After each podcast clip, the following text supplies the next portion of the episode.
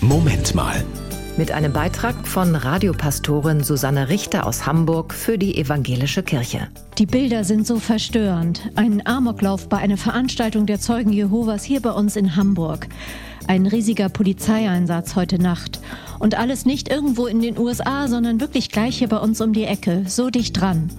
Und das macht Angst, verstärkt das Gefühl von Unsicherheit.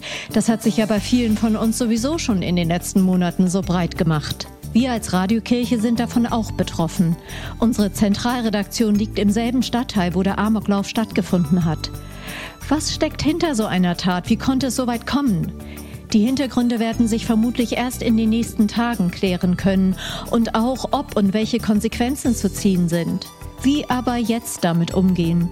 Wut, Trauer, Angst, Gefühle, die so schwer auszuhalten sind. Sie brauchen eine Verpackung, die sie zusammenhalten. Gut ist es da, wenn wir auf Worte zurückgreifen können, die uns Halt geben. In der jüdisch-christlichen Tradition sind das zum Beispiel die Psalme in der Bibel. Schon seit Jahrhunderten haben Menschen ihren Kummer in diese Worte gelegt und vor Gott gebracht. Ich bete einen Ausschnitt aus Psalm 23. Die Getöteten und ihre Angehörigen und alle Trauernden schließe ich mit ein in diese Worte. Und ob ich schon wanderte im finsteren Tal, fürchte ich kein Unglück, denn du bist bei mir. Dein Stecken und Stab trösten mich. Du bereitest vor mir einen Tisch im Angesicht meiner Feinde, du salbest mein Haupt mit Öl und schenkest mir voll ein. Gutes und Barmherzigkeit werden mir folgen mein Leben lang, und ich werde bleiben im Hause des Herrn immer da.